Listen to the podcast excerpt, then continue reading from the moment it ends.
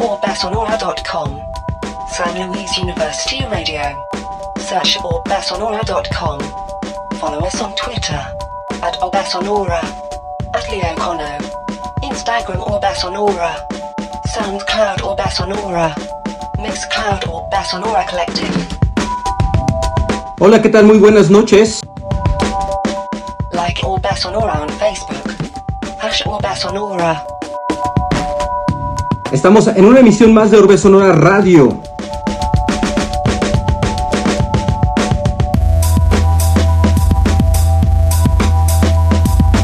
Estamos transmitiendo en el 88.5 FM en Radio Universidad en la, en la ciudad de San Luis Potosí.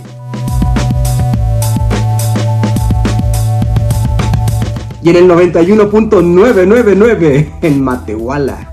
Igual en Radio Universidad.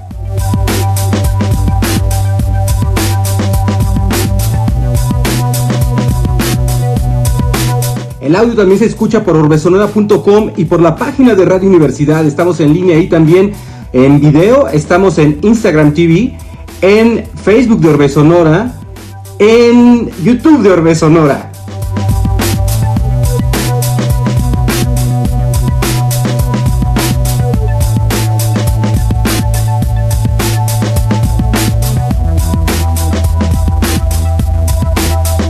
El día de hoy tenemos como invitado a un diseñador gráfico, un muy muy buen amigo, Linotipo. A mí se me hace una eh, persona eh, muy interesante porque creativamente le ha aportado a San Luis Potosí eh, mucho en el área de, diseño, desde el momento en que da clases y comparte sus conocimientos, pero además es un gran ilustrador. Desde mi perspectiva, desde mi humilde punto de opinión, es uno de los mejores ilustradores en San Luis Potosí, pero también se dedica al tatuaje. Inclusive Lino, para que se den una idea más o menos del nivel de ilustración al que me estoy eh, refiriendo, es el responsable de haber creado la salchicha Vini, que es la imagen de las fiestas memorables de vinilos y salchichas.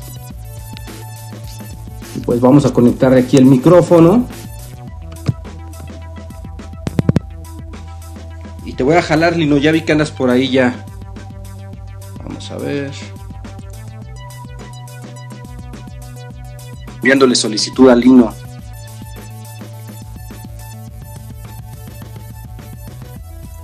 ¿Qué, tranza? tal, Lino? ¿Cómo andamos? ¿Cómo andamos, Lino? Bien, bien, bien. Aquí llegando de chambear. ¿Y ustedes cómo andan? Andas, anda, andabas ahorita, yo pensé que ibas a, a conectar, me pones nervioso, cabrón. Pensé que, ibas a, pues no sé, pues gran personaje. Muy bien, muy bien. Oye, este, dice Lacey que dijeron que estaba de invitado Lino, no Malacopa, pero ahorita hablamos de eso, ¿no? Los lentes hacen, hacen la diferencia, ¿no? De Malacopa y de Lino. ¿Qué estás tomando? Un cafecito, carnal. ¿A poco? ¿Ya estás en Sí. edad de café? Ya, ya, ya. Ya es tiempo de la meme. Bueno, perdón por desvelarte. No, tú te desvelas mucho, ¿no? Sí, sí. Trabajando. Trabajando y dándole. Oye, ¿tú cuando, en qué momento te diste cuenta que te latía esto del diseño? Y las figuras, Pues- todo ese rollo. Pues fíjate que, pues como todos, ¿no? De repente sí, acá eres el dibujante de la familia, ¿no? Y toda la onda y ya, cuando tienes que escoger una carrera, pues órale, métete a diseño, ¿no? Y desde que pero poco, pues desde chavillo, yo creo como desde la primaria, de repente ya con todas las caricaturas y todo eso, pues ya me aventaba ahí mis dibujillos. He-Man y los amos del universo. Yo soy príncipe de Eternia y defensor de los secretos del castillo Grayskull. Y luego cuando te dicen, tienes que estudiar algo, ¿qué dices? Quiero ser pintor. ¿O qué? Pues, eh, más o menos. Luego de repente, como estaba ya haciendo grafiti y toda la onda, pues ya también varios camaradas nos fuimos como a- al hábitat, unos quedaron, otros no, y ahí, pues ahí conoces a más banda, entonces ¿Cuánto? está chido. Oye, ¿cuánto tiempo estuviste haciendo graffiti? Híjoles, no, pues yo creo como unos, unos 15 años se me hace. ¿A poco? Uy, no, pues fíjate, yo creo como desde la secu, como desde el 99 más o menos. cuando empiezas a hacer graffiti, pues ya tienes una idea y ya ves que para trazar así en grande, pues tienes que como que ir diseñando por espacios, ¿no? Decir, a ver, ¿de qué tamaño tengo aquí el, la barda? ¿No? Y cómo voy a hacer la proporción. Eso, por ejemplo, tú lo, lo intuiste, te lo explicaron, tuviste ahí tu máster del graffiti o cómo estuvo la cosa. Pues no, fíjate que básicamente la neta me tocó, me tocó la época donde pues no había más generaciones que, que hicieran graffiti. O sea, en mis tiempos nada más era pues el Tosco, el Rapse, el Jover, o sea, apenas como que apenas estábamos ahí queriendo la juventud agarrar ese movimiento y ya había varias bandas que, que de repente sonaba un chorro y yo fui como que ahí más o menos juntándome, conociendo a algunos, juntándome con algunas personillas, pero también el material era, era escaso, entonces no había como tanta técnica, digamos así, de graffiti como ya, ya ahorita ya, ya existe, ¿no? Entonces, de los, eh, de los iniciadores del graffiti en San Luis. Mm, No tanto como iniciador, pero sí de alguna manera me tocó convivir con los, los primeros que, que, que empezaron a traer ese movimiento, ¿no? El tanque, el fuse, no sé, mucha banda que, que se veía por ahí en, en, las calles, ¿no? Y por ejemplo, ¿qué tipo de grafitis hacías? ¿Eran letras? ¿Eran ya dibujos? O pues eran, fíjate que siempre eran como más bombas y de repente, pues así como alguna pieza que me invitaban como a una producción. De algún crew. Porque ya, digamos, como un mural como tal, en esos tiempos, a menos de que se juntara como la banda, en esos tiempos no era como muy, muy normal, ¿no? Ver una producción como grande. Era más este, bombas y era más por ahí este, una pieza en una pared pequeña. Oye, por ejemplo, ahorita ya no te sigue llamando la atención el graffiti. Pues fíjate que, que sí, sí, de repente sí me llama la atención, pero la neta no, no creo, no creo regresar porque pues ya, ya uno ya se la sabe, ¿no? Entonces, de repente ya el esfuerzo que haces, pues a veces quieres como remunerarlo, ¿no? O algo. Y el graffiti, pues la verdad sí es este, es algo de, de, de echarle muchas ganas, mucho amor. Pero entonces si verdad, te pagan, no dime, dime. Ah, y la verdad, por decirlo, de repente entrar como a un proyecto que tiene graffiti como tal, yo creo que ahorita ya hay mucho talento que lo puede resolver mejor que yo. No, y, pero...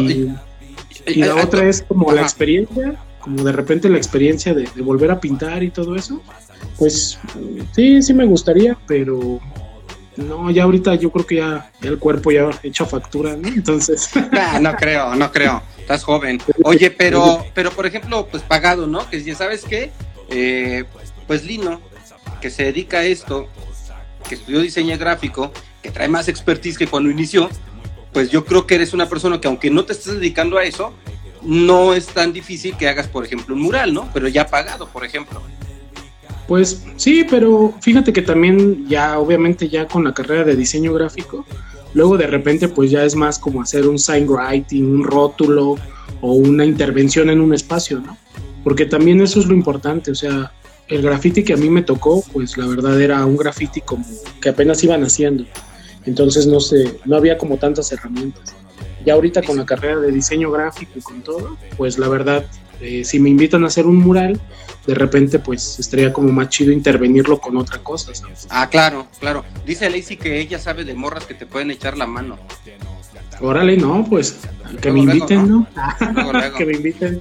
Oye, y luego, y luego este, llega el momento en que terminas ya la prepa y en ese momento decides que querías diseño gráfico, no, ¿verdad? Porque en la prepa hay un, hay un tronco, ¿no? Que tienes que ir estudiando para, para a, a lo que te vas a dedicar, ¿no? Pues fíjate que de repente prepa y el perfil que cada quien va agarrando, la verdad no, ah. yo no entré como a una prepa de tres años, que la, el tercer año, como el Cobach, cosas así, que el tercer año de repente te perfilan como para lo que quieres estudiar. Yo, la verdad, eh, en primera, pues soy de noviembre. Entonces, a mí, digamos, como que me metieron una generación antes para no perder un año, porque antes, si eras de noviembre, pues te pasaban hasta el otro año.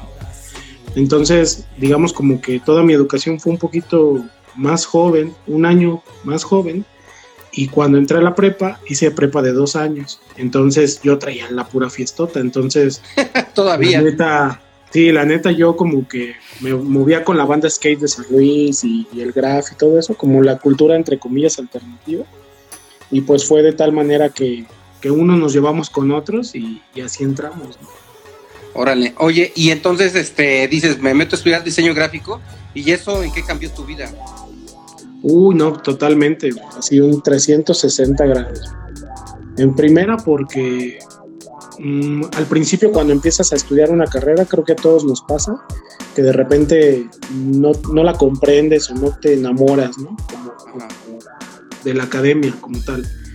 Pero hay un momento en todo profesionista en el que haces un clic con esa carrera, si te late o no te late. A mí me pasó al, al primer año, al primer año este, yo me di de baja de- del hábitat, tuve como un año sabático que andaba por ahí tocando en una bandita y de rock y toda la onda, ¿Qué bandera? de cross, de cross punk. Ah, Y, y cuando regresé, digamos que tu- tuve mi año de y luego ya regresé y ya de ahí pues hasta la maestría. Entonces ahí fue como cuando yo hice el clic y ya después con algunas maestras, con mi- mis, mis maestros, mis senseis como Ernesto Vázquez, como Irma, como Heréndida, Manolo, por mencionar algunos. Este, todos los del hábitat los conocen. ¿no? Ya con ellos como que de repente vieron que traía como la inquietud del pues del grafiti y que empecé como a, a hacer este mi archivo no a documentar todo lo que estaba pasando en San Luis. Y eso fue lo que me dio el tema para para llevármelo a maestría y luego de repente para ir como a algunos foros a exponer el tema del graffiti pero visto desde el diseño gráfico. Ahí fue Órale. cuando ya empecé a juntar más banda hicimos unos colectivos y fue de la manera en que el graffiti ya después se volvió mi tema de investigación de diseño gráfico. Y cuando terminas tu carrera, como que era lo que te llamaba la atención. Oye, te iba a decir, si te haces un poquito para atrás porque te ves. Ah, Sí, güey, te ¿está ves bien? en, sí, te ves en super primer plano. Crossover, güey, Sí, güey. Y a luego- huevo. es que aquí tenía mi cafecito. no, no, no, pero pues. Ahí tranquilo todo. Que dices, Ese ya te vi las espinas. ¿verdad? Pues, eh, pues casi, casi, ca- Pero pues mejor así. Ahí está bien. ahí está más, más mejor. Ya está, perfecto. Oye, entonces me estabas platicando de que ya sales de la carrera y como que para, para qué se te da ahí. Pues ya después de salir de la carrera, te digo que, de- digamos, de la licenciatura, ya me metí un poquito más a lo que es la, la maestría. Y igual con ¿Inmediatamente estudiaste compas. maestría? Sí, puente. No me, no me gradué por tesis, me gradué por, po- por protocolo. Órale. Entonces ya llevaba ahí como que un año de maestría y mucha banda también amigos que de repente estaban en historia del arte, de diseño industrial. Fuimos como que la bandita que nos metimos a la, a la maestría y ya pues ya con un poquito más de, de cuerpo, ¿no? Con, con conocimiento en la investigación, pues ya le das como un enfoque distinto a pues a lo que te gustan, que en mi caso pues era el. ¿Maestría en qué estudiaste? Es maestría en ciencias del hábitat con orientación terminal en diseño gráfico. Ah, ok. ¿Eh? No, pues está toda madre. Se me lo aprendí, se me lo ¿Quieres aprendí antes de antes de prender el teléfono. No, pues espérate, pues eso quiere decir que te pagan 30 pesos más que si fueras licenciado a dar clases en la universidad, güey. 30 más, 30 más que la chusma. No, es, es- es- en, las, en las mejores, en las universidades mejor pagadas. Ah, sí, claro. Sí, pues tú sabemos, ¿no? Sabemos eso. Ajá. Oye, y luego qué onda, este eh, llega un momento en que empiezas a dar clases tú también, o cómo que fue primero eso, ¿no? O cómo, o, o qué Ah, empezaste sí. a hacer. o- Pues mira, este, teníamos por ahí unos colectivos con unos cuates, que era esa pop. Este, nos juntamos también con unos compas que se llaman Boiler. Este, que ellos también trabajaban stencil y otras cositas. Y estuvimos como que buscando como oportunidades de dar conferencias de, del graffiti, conferencias de street art y cosas así. Ajá. Y ya una vez que, que termino la maestría, ya ahí ya es cuando ya paso como a buscar chamba de, de maestro, ¿no? Y más porque siempre como que me interesó un poco lo de llevar o, o tener en este caso contacto con, con mi área académica y con los chavos, ¿no? O sea, ¿Y ya tú? con la bandita que venía atrás. ¿Y tu, tu primera experiencia profesional entonces es dando clase? ¿O tuviste algo intermedio? Ah, no, pues empecé a la mitad de carrera ya, ya trabajaba como diseñador. Estuve trabajando como freelance, estuve trabajando en un periódico de, de aquí de San Luis que estaba ¿Cuál? en el Heraldo, imagínate. Ahí, No, pues se, se aprende de todas maneras. No, Sí, pues sí. ¿De la verdad? sí. No, y aparte, pues, era, fíjate que era una, era una chamba que estaba chido porque me gustaba trabajar como en el cambio de turno para cerrar la edición. Entonces, la neta, siempre salía como en la madrugada y también con, conocer la, la ciudad de San Luis Potosí de madrugada, estar tu diario que sea pues ahora sí como que en la oscuridad y todo y todo callado la verdad a veces sí este sí es otro rollo es otro trabajo. San Luis. Es otro San Luis completamente Orbasonora.com. Night Rider in the darklands, bloody hands, cloak and dagger. A note next to the cadaver. Come and find me if you can. I'll be. Además, yo pienso que también es bien importante, mientras estás estudiando la carrera, y empezarte a involucrar con tu área profesional, porque pues como muchos eh, estudiantes terminan, en ese momento quieren eh, empezar a trabajar, fórmate, ¿no? Entonces Sí, es bien importante ir haciendo currículum desde un principio, ¿no? En la medida de lo posible, claro está. Sí no y aparte te vas fogueando ya con tus responsabilidades no porque algo que siempre digo es la escuela es es algo que te va a dar como así que las bases pero la práctica te va a dar el carácter no o sea te vas a fogonear te vas a involucrar con las personas que luego de repente pues te pueden ayudar a escalar en tu chamba o te pueden enseñar más cosas, ¿no? Y pues Claro. convives con todos, con gente que tal vez no es diseñadora, pero tiene experiencia. Y con otros que traen títulos y, y también te, te respalda lo académico. Entonces Claro, es con, muy con bueno. toda la gente de oficio. Sí, claro, es muy bueno siempre rozarse de muchas experiencias, ¿no? Para, Oye, yo me acuerdo cuando ibas a las bóvedas con Robscan, porque Robscan es de tu compañero de generación o algo así. De hecho, Ajá, viviste creo un tiempo con él, ¿no? Entonces, Iván este, eh, estuviste haciendo letras, ¿no? Al principio ibas a las bóvedas a hacer letras. Sí, fíjate que, que por medio de la, de la maestría, yo pues traía lo de, lo de graffiti, ¿no? Entonces pues tagueaba y hacía mucho bombing y de todo. Y por medio de la maestría tenía clases de caligrafía y pues te enseñaban caligrafía copperplate, eh, eh, no sé, gótica, de todo, ¿no? Eh, fue cuando empecé como a, pulir un poquito más como en pues, la mano, ¿no? De repente de, varias técnicas que involucraban las letras. Entonces, pues literal, como nos estudian, nos enseñan a estudiar las tipografías, pues mucho de mis dos años de maestría fue practicar letras, letras, letras. Entonces, pues la verdad, maestros como Manolo, ¿no? De repente sí, que son tipógrafos ya dedicados, te enseñan otra parte de la, de la letra impresa, ¿no? Y de la letra digital.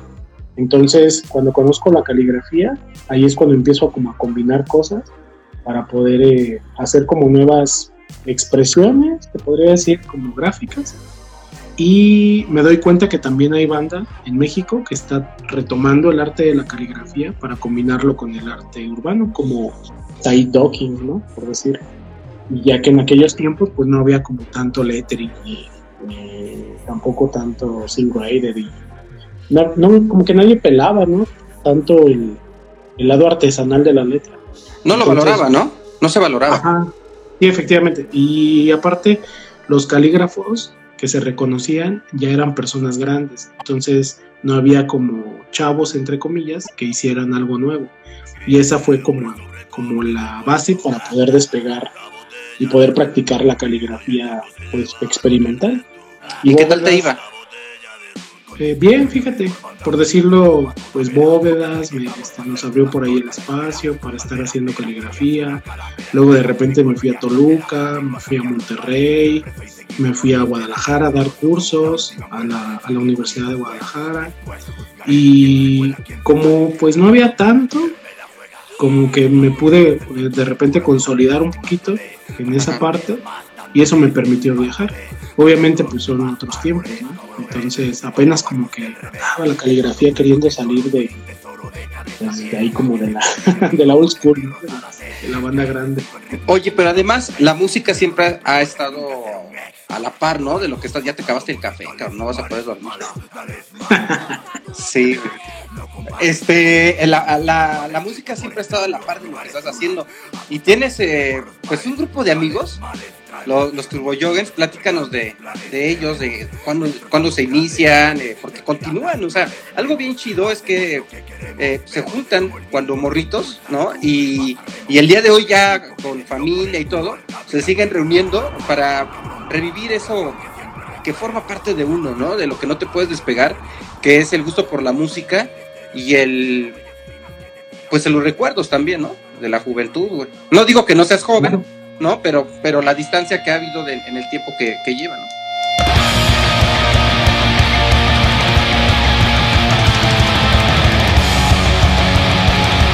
Casi toda la bandita mm, que hemos estado como inmersos en, el, en la cultura de San Luis Potosí, de alguna manera nos, conocimos por generación.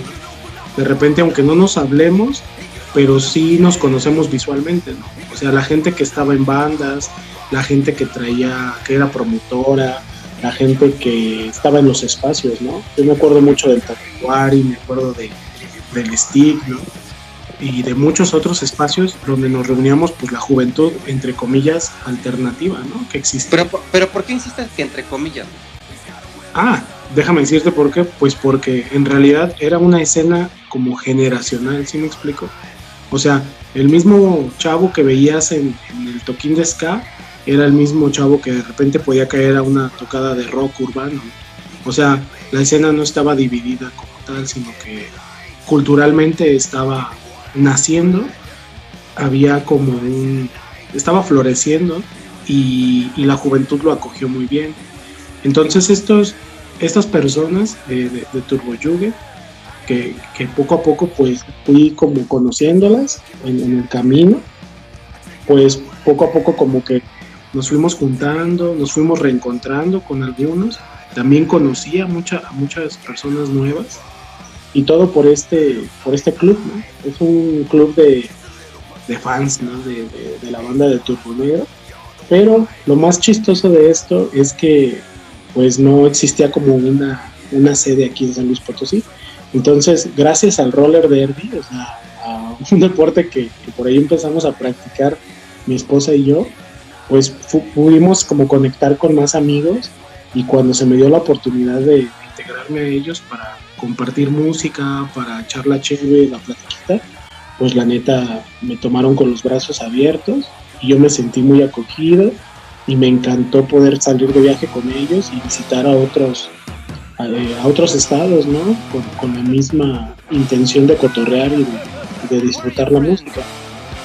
Fíjate, yo pensé que era uh, como que un, un crew que se había formado cuando eran morritos, pero no, más bien ya fue un tema de nostalgia, ¿no? Lo que los une. Pues está súper chido. Sí, fíjate que es, es básicamente como un, un, grupo de amigos, ¿sí?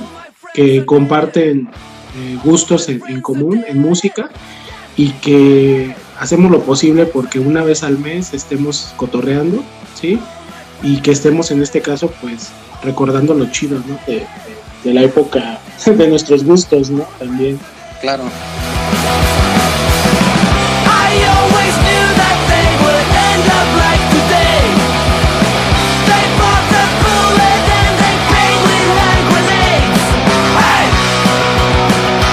Oye, y luego, eh, pues este tema por lo urbano, pues está en tus venas. Eh, Tiger Hands, ¿qué hubo antes eh, un antecedente de Tiger Hands o entras directo ya con este negocio, con más socios o cómo estuvo la cosa?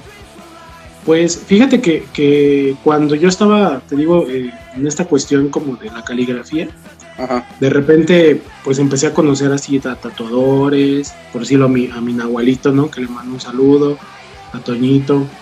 Eh, conocí por decirlo a Leo, eh, a Fer, que es, es ahorita mis, que somos socios, ¿no? De ahí del Tiger Hands.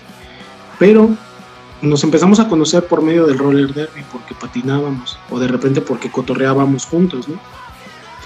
Eh, poco a poco, pues digamos como que yo veía que, que varias banda tatuaba, me llamaba mucho la atención Y llegó el momento en donde también a veces me pedían como diseñitos o letras para, para que se las tatuaran.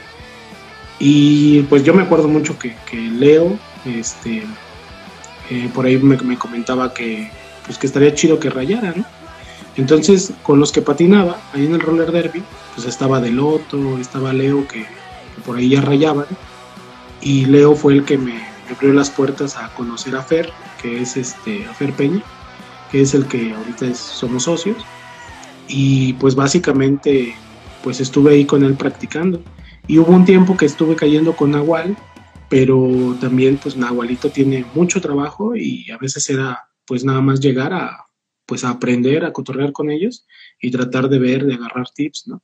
Ahí en el DTF. Yo creo que esas fueron como mis dos escuelas que, que la neta por ahí este, me dieron como el camino para empezar a, a tatuar y formamos el Tiger Hands y de ahí para la fecha hace como seis años, seis y medio, ya de ahí para acá, pues ahí nos mantenemos. San Luis University Radio. Oye, ¿y la parte de ilustrador? En esa cuestión de, de, ilustración también me tocó una escena bien chida, bien bonita. Con esto que te comentaba de lo del colectivo de Cereza Pop, pues tuvimos chance de ir al DF. Entonces en el DF conocimos a la News, al Sanner, a, un chorro de banda eh, que estaba ya trabajando en marcas, ¿no? Como Smith, que hace la marca de ropa de, Tony Delfino, ¿no?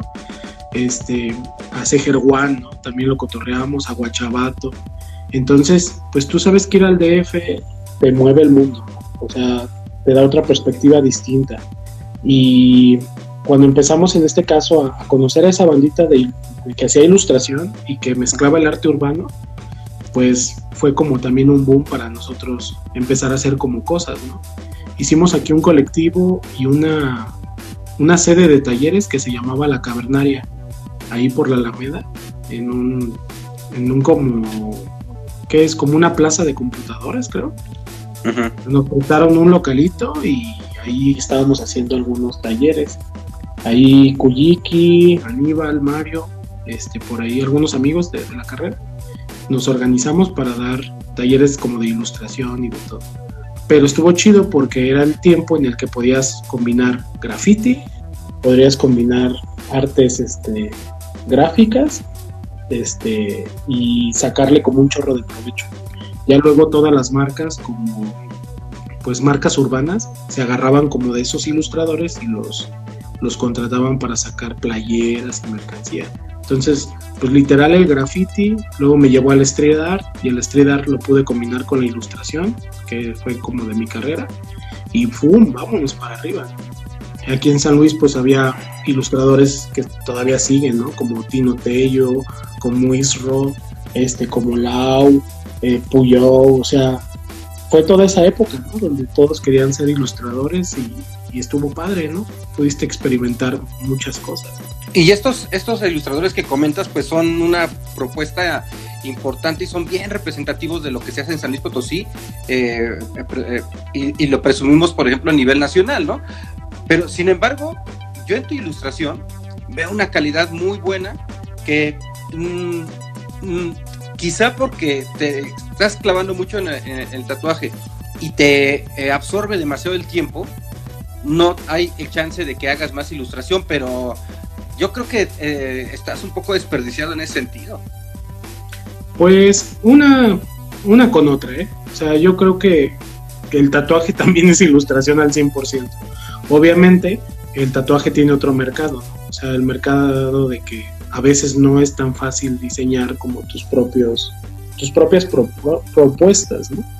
Entonces, mmm, yo creo que a veces si eres diseñador y te gustan como varias cosas, no puedes darle cavidad a todo, ¿no? O sea, no puedes dedicarte a ilustrar, a hacer tipografía, a hacer caligrafía, a tatuar, a enseñar, ¿no? O sea, no, es muy difícil.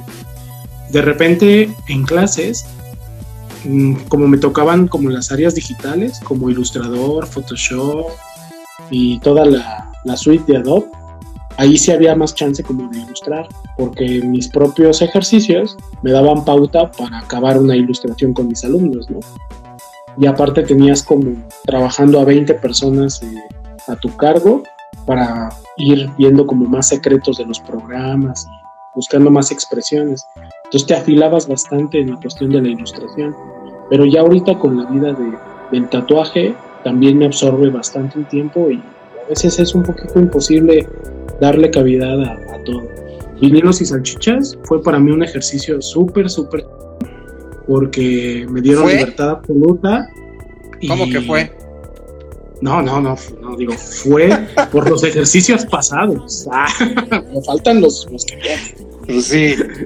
No, sí, me dieron libertad, confiaron un chorro en mi chamba y pues la neta mm, me gustó mucho, me gustó mucho este la manera en cómo yo trabajé, porque yo trabajaba, bueno, si no lo saben, todas las ilustraciones que, que son de, de la salchicha de Vini son con influencia de un estilo en particular. O sea, en una, en una ocasión hicimos una ilustración de Vini con dos, con dos chavas, ¿no? Abrazadas, que fue para la, la galería que estaba ahí en Carranza, para ese evento.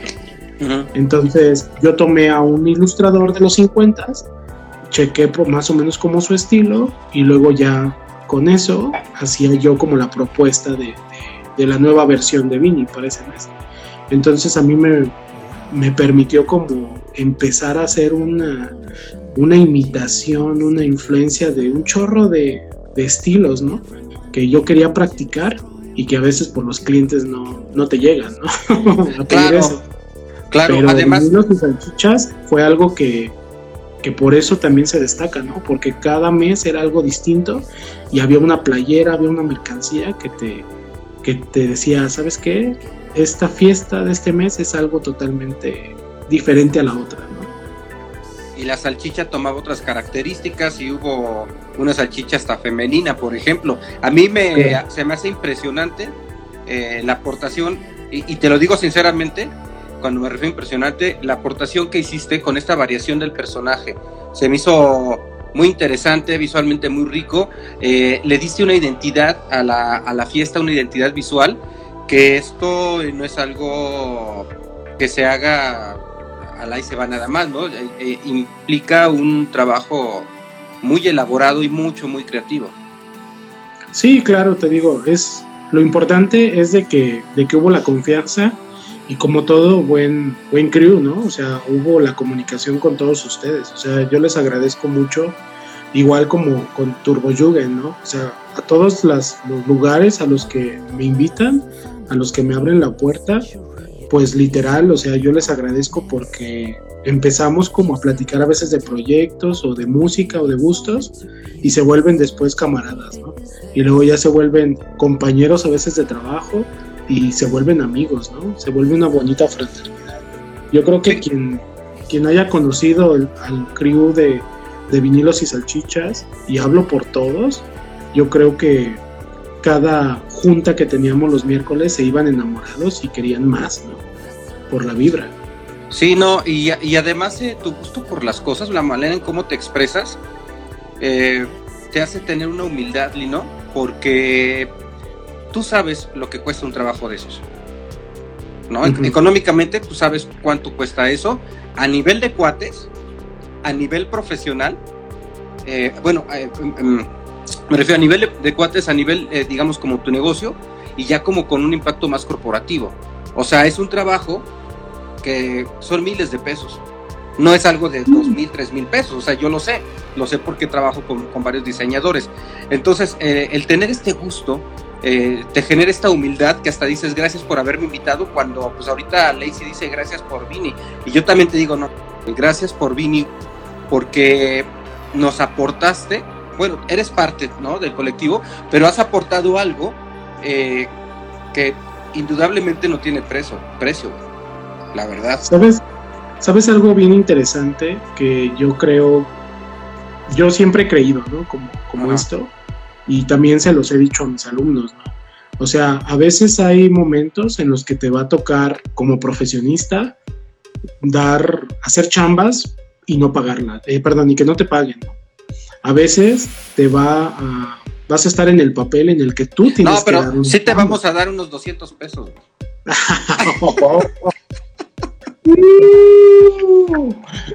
Déjame tomo de mi café porque ay, se me secó la garganta. Para que esos 200 pesos es para que te compres dos cafés en Starbucks.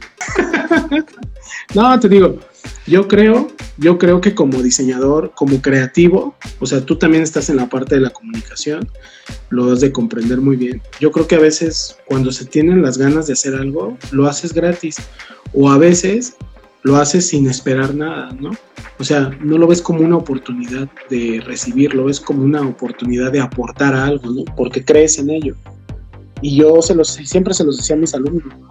O sea, ustedes, si algo les late, entren, o sea, conozcan gente, eh, que esos, esas horas de trabajo o esas horas de desvelo no necesariamente se reflejen en algo monetario, porque los creativos vivimos también como de, del ego y vivimos también de los aplausos y vivimos de, los abrazos para poder estar bien.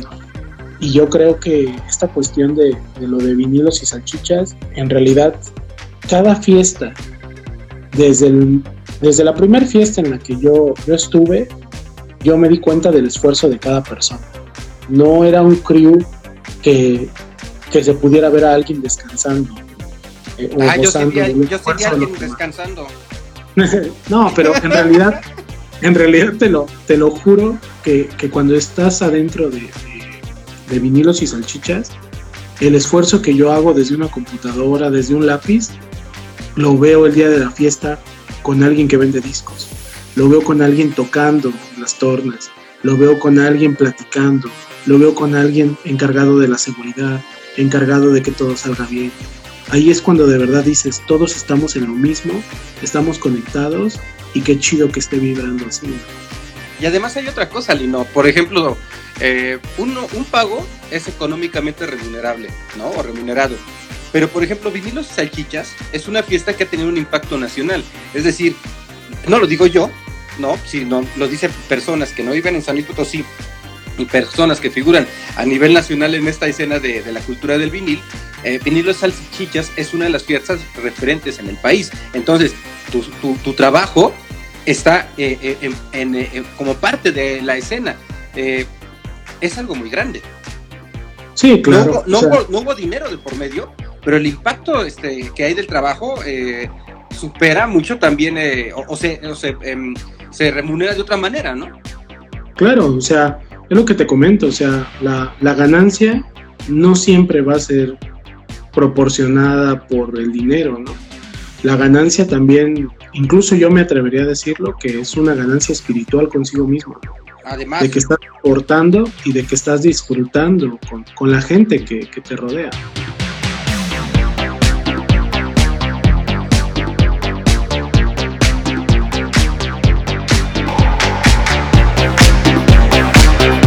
Follow us on Twitter at Obasonora, at Leo Cono.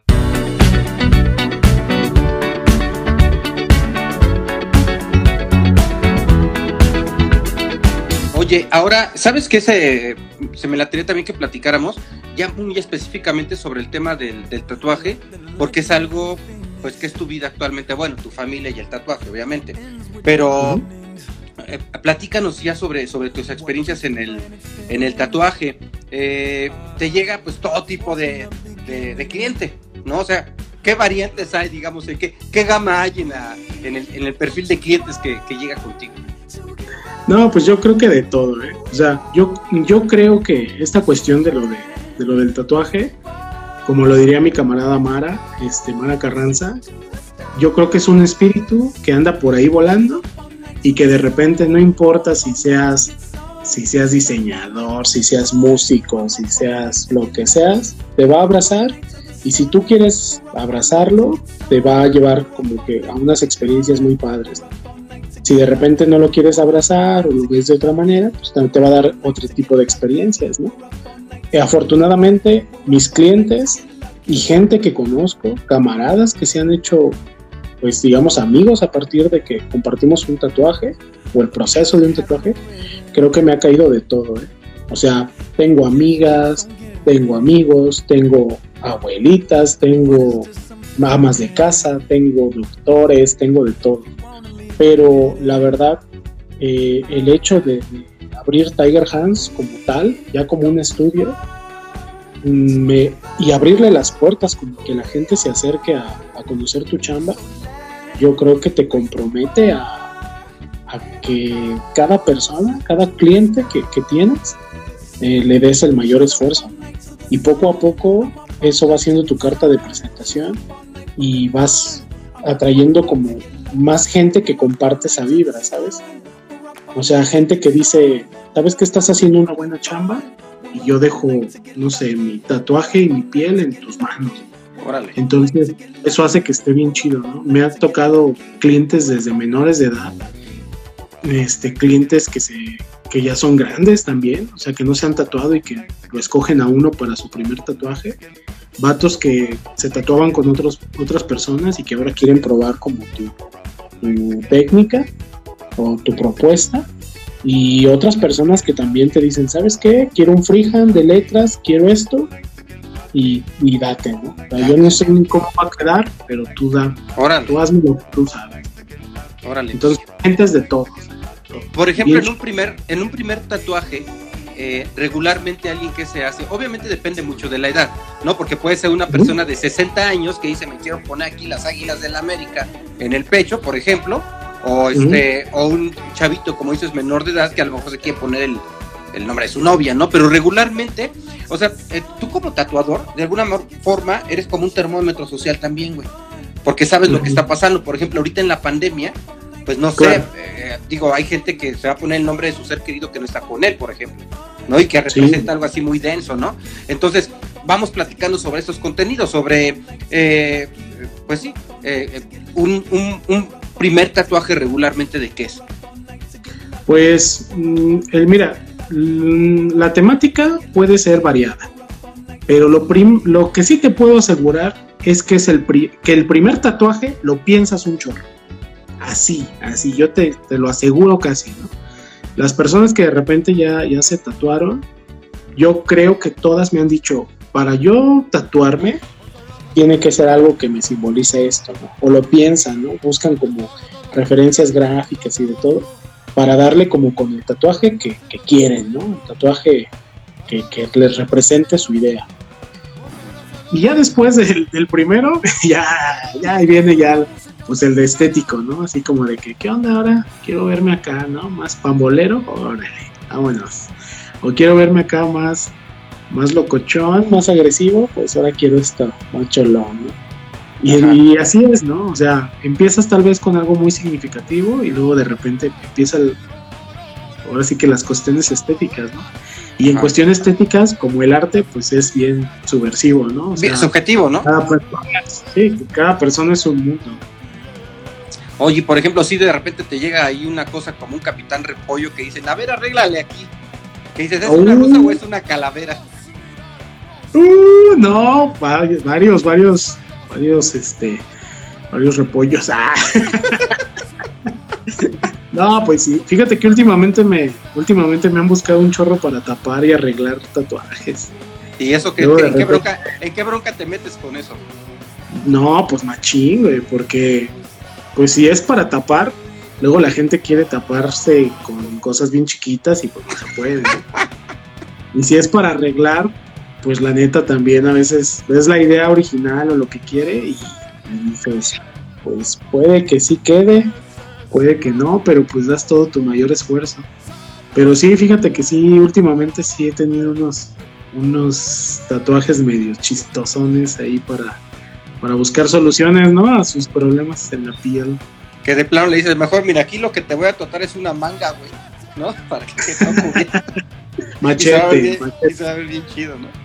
Primero machete. machete, Ah, primero machete y luego ya que salga el brazo nuevo, ya vemos qué ponemos ahí. o sea, es, es muy difícil cuando eh, dibujas por encima del otro porque la piel está cicatrizada, ¿verdad? Y eso obviamente Claro. se va a afectar en, en- en texturas a tu, a tu diseño que tengas encima de él, ¿no? Sí, pues obviamente, por decirlo, si son colores, no hay bronca, ¿no? Pero todos los tatuajes deben de llevar una línea que defina como el dibujo. Entonces, hay personas que cuando les comentas que vas a tapar el tatuaje y que tienes una idea, si tienen un tatuaje así, quieren taparlo con algo así. Y para que la ilusión visual se, se pueda mejorar o se pueda crear, pues sí tiene que ser mínimo, pues tal vez el doble. Oye, de ¿y no te. ¿no te ha pasado, por ejemplo, que no falta quien llega con un- unas letras en el pecho que dicen Sandra y resulta que ahora andan con la, con la amiga de Sandra que se llama Lupe y cambian las letras? Uh, chismes, uy, varios, eh, varios. Aquí ya que hasta veo conectados. No puedo decir, no puedo decir quién, pero mira, este que está aquí, este, el que acá, mira, ese, también el de abajo. uh. Artú, Marci, Rafael. No, pues sí hay varios, viejo. Sí, la neta, eso de tatuarse nombres, pues es que es en el, lo- por ahí lo comentaba, ¿no? Que, que cuando tienes esa decisión, estás en el mero amor. Ajá. Así, en el momento donde derramas miel, voy con todos y, y a veces pasa el tiempo y no. Pues las cosas van cambiando, ¿no? Y, eh, y pues como todo, ¿no? O sea, quedan las buenas experiencias, pero pues sí, a veces me andan contratando para tapar eso. ¿Y qué tan difícil es, por ejemplo, modificar un texto, una letra? Modificarlo, arreglarlo está fácil, Que dices, pero "Ah, modificar, eh, esta, modificar P, sí. esta P la voy a convertir en la bandera de Brasil, cabrón", ¿no? Y es otra cosa Casi, totalmente ¿no? diferente, ¿no? Sí, no, Órale. no, pues. Sí, aparte, aparte las letras también tienen como su. Tienen como lo que se puede, sus reglas, ¿no? Lo que se puede hacer Ya, y lo claro, que no se claro. puede hacer. Si no se puede hacer nada, ¿sabes qué? Vamos a tapar con la otra cosa. Y si se puede arreglar o se puede más o menos ahí camuflajear, pues también se le dice al cliente que, que esa es la mejor opción, ¿no? También eso es bien importante, serle sincero al cliente Claro. porque como tatuador también te vas a ir eh, especializando en algo, ¿no? Y si la neta no rifas, sí, y si la neta no rifas para hacer un rostro, pues para qué te comprometes, ¿no? Oye, por ejemplo, al- alguna experiencia que tengas así de que dices, este sí chilló, que no me lo imaginaba. Y este, No. y, chi- y chilló como bebé recién nacido. No, güey, desmayados. Ah, sí. Sí, he desmayado dos personas. Por impresión así de que yo nada más quería un lunar o cómo estaba la cosa. Digo, No, sin ser no. descriptivo. No, no, no, pues es que casi por lo regular siempre hay que ir, hay que ir bien comido y bien hidratado, ¿no? A Ah, ok. sesión de tatuajes. Si vas nervioso o si no has comido nada, pues la neta siempre tu cuerpo va a empezar a reaccionar porque pues estás, no te están acariciando, ¿no? Entonces, me tocó una vez con un cliente de la zona industrial que sí, este, por ahí estaba, pues que fue como a las 5 creo de la tarde que, que fue la cita. Pues empezamos como cinco y media y no había comido, güey. Pero Y no había y- comido y venía de la chamba, o sea que Y yo creo que de 10 ya no había probado a- alimento y aparte ya venía cansado. Entonces eh, empezamos a, a darle y de repente se sintió muy mareado y sácatelas que se me va, güey. Y luego uno como tatuador luego luego siente como la piel se Ajá. empieza a poner fría y es acá que te va a pasar algo, ¿no? Y ya en corto, pum, pum, pum, pum, pum, los auxilios, esto y lo otro, preguntar. ¿Qué es lo que haces en, en ese sentido, en primeros auxilios, qué haces? Pues depende, como llenan un formulario antes de entrar a, a la cita, bueno, a la sesión de tatuar, y ahí checas que si es alérgico, que si es, no sé, eh, si tiene padecimientos de, de algo, y ya sobre de eso, pues ya puedes aplicar este, pues no es tanto como RCP, pero, pero pues sí, obviamente esperas a que reaccione, le preguntas qué onda, si sabe dónde está, este, checas pulso, o sea, varias cosas para saber que está bien. O sea, tienes tu kit de enfermería ahí. Luego, luego Ah, te sí. pones acá tu todo, tu, tu, tu, tu. te transformas. Me operando, ¿no? Respiración de boca a boca. Te voy a pellizcar aquí poquito. ¿Cómo ves? Sí, y te digo, pues esa, eso fue una, ¿no? Por alimento. Y otra de un chavo que sí andaba como muy nerviosón. Y pues nomás le hice así una línea chiquita, güey, y fue, se fue para atrás. y- Pero también, fíjate, yo le pregunté, le dije, ¿qué onda, güey? ¿Si almorzaste? Ese fue en la mañana. Le dije, ¿qué onda? ¿Si almorzaste, güey? ¿Todo chido? Y me dijo, no, Simón, un licuado, güey. Entonces cuando me dijo eso, pues yo me imaginé un licuadito acá de los de Doña Chuy, ¿no? Ajá, De ese ajá. huevito, este, acá su jugo de naranja, su canelita bien espumosita. Sí, bien dado. sí, una bombita así, ¿no? Para aguantar la mañana. Y cuál, que se había echado un licuadillo comercial así de los chiquititos. Y pues como ah, de andaba, la tienda, y pues como andaba nervioso, pum, se me fue. güey. de leche sí, afortunadamente estaba mi camarada Fercho abajo y ya escuchó el mazo y subió y ¿sabes qué, güey? Vámonos a traerlo de vuelta. Órale. ¿Cómo es? Y así gritones que dices, este. ¡No, no, no! Que se Ah, pues. No, Sí. algunos, pero luego de repente acá los gritos, pues sí, algunos sí son como gritos locos, ¿no? Así como tú sabes, ¿no? así como... No, no sé. No sé. No, pues gritos acá muy, muy sensuales, ¿no? Así como, ay, ay, ay, ay, ay. Y hay otros gritos que sí, como alucinados, ¿no?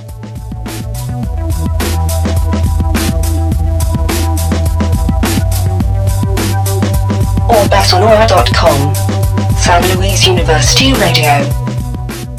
Oye, Emiliano, pues Sí. muchas gracias, muchas gracias por estar aquí, muchas gracias por este tu tiempo, porque es real que este eres una persona ocupada.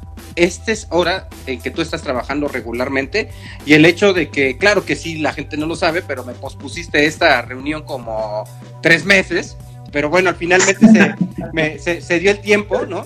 Nos agendaste, nos diste la oportunidad de agendarnos para poder hacer esta transmisión y platicar contigo y pues muchísimas gracias. No, pues ya sabes, Milio. O sea, gracias a ustedes, a, Orbe Sonora, a todo lo que tú también, este, en lo que te involucras, porque yo creo que ah, cuando estamos conectados, cuando conoces gente con, con la misma pasión por lo que hace, por lo que platica, por lo que conoce, yo creo que es bien interesante eh, que te prestes a una amistad muy bonita y creo que tú y yo lo que tenemos es una amistad rara, pero muy, muy amena. Tú y yo lo entendemos, ¿no? Pero ¿por qué rara? O sea, ¿por qué dices que es rara, güey? Van a decir acá. Muy rara. Va a decir Lacey que qué rara. güey. No, fí- fíjate, déjame les digo a todos que por qué rara, Ajá. porque yo de poco tiempo que te conozco siento mucha confianza. Ah, sí. Soy muy, soy muy quisquilloso para que alguien me toque. Entonces, contigo, pues fue así a los dos días. Ya yo quería. Ya yo dije, contigo vamos. No, pues es que hay banda que se identifica, ¿no? Y que te caes bien y, y hay vibra, güey, al final del tiempo, al Sí, final del pues, día. lo ¿no? que mueve. Claro. Mira, alguien está celosa, dice ya bésense. Ay, no, hombre, ¿cómo crees, mi Lacey? No, saluditos a Lacey, saluditos a todos los que se conectaron. La neta, qué chido que. Tú hiciste una promesa que te ponían punto y ¿Cuál? ibas a mandar saludo, a ver. Oye, sí, un chorro de banda. Pues Pues un saludito, un, un saludito, fíjate que un saludito a, a, a la Albert. Te mando saludar también, ¿eh? Este Gracias. Albert Soria. Ah, sí, sí. Ahorita andábamos, andábamos en un piloto de un podcast que nos está grabando y ya de ahí vámonos. Ah. vine para acá y me dijo, ¿te acuerdas de saludar a Leo? Dije, no, sí, claro. Dice mi mamá que Albert es mi hermano, Ajá. que sí podía ser mi hermano. Oye, sí se parece. Pues hasta Sí, mi jefa, sí. hasta mi jefa dijo eso, mi mamá. Ah, sí. Sí. lo conoce? Sí, sí, sí. No, Oye, yo conozco a su mamá también, la, la aprecio mucho. Órale. Qué chido, qué chido. Fíjate, no sabía. Al final, San Luis pequeñito, ¿verdad? Yo creo que Es que son gremios. O sea, al final son gremios, ¿no? Entonces, un diseñador gráfico, un comunicólogo, somos personas que eh, convivimos, ¿no? En, en los mismos ambientes y, y ya sea un bar o ya sea más que San Luis pequeñito, porque esto sucede en todas las ciudades. Inclusive en Nueva York, por ejemplo, tú te vas, hay una escena y hay una fiesta y ahí se juntan todos, güey. Así es, Sí, yo creo que México. No, eh, es así. Es así, te lo digo porque me ha tocado. O sea, en diferentes ci- ciudades grandes, pequeñas, llegas y la banda se junta, porque al final es un grupo y son subculturas. Y lo de nuestro es una subcultura, o sea, no somos tantos. Tenem- tenemos que conocernos. ¿No? Yo te Sí, conocía claro. porque, porque vivías con Robscam, porque ibas a pintar las letras, pero nunca había platicado contigo. Y tú ibas a la Sí, claro, de ¿no? Sonora y nunca habías platicado conmigo. Pero Claro. sabías que, No, sabíamos que ahí estábamos, ¿no? No, y aparte por decirlo, pues, la, bueno, tu presencia en Radio Universidad también yo ya sabía quién eras, ¿no? O sea, llevas mucho tiempo también produciendo y no había, digamos que no, no habíamos eh, coincidido, podría decir. Pues ya era el momento, Y- el público te aclama. Sí, ya después coincidimos y qué chido que se dio esta amistad tan, tan chida. A mí me gusta. La verdad mucho. sí, la verdad sí, a mí también, Lino. Pues, una, pues un abrazote, mi Lino, y nuevamente gracias por haber estado aquí. Gracias por tu tiempo. A todos, ¿no? Y gracias a ustedes por la invitación y por escucharme. Y ya saben, aquí andamos para lo que se ofrezca. Órale, mi Lino. Que estés muy bien, un Órale. abrazote. Pues muchísimas gracias a todas y a todos por estar conectados. Recuerden que estamos transmitiendo en Radio Universidad en el 88.5 en la frecuencia modulada en la ciudad de San Luis Potosí, en el 91.9 en FM también en la ciudad de Matehuala, en Radio Universidad de Matehuala. Estamos enlazados simultáneamente a la página eh, de, de Orbe Sonora, en orbesonora.com, en línea también en el audio en, la- en- en el sitio de Radio Universidad, en video en Instagram TV, en, Orbe, en, Facebook y en YouTube en las cuentas de Orbe Sonora. Muchas gracias a quienes estuvieron con nosotros. La siguiente transmisión será en una semana. Hasta entonces.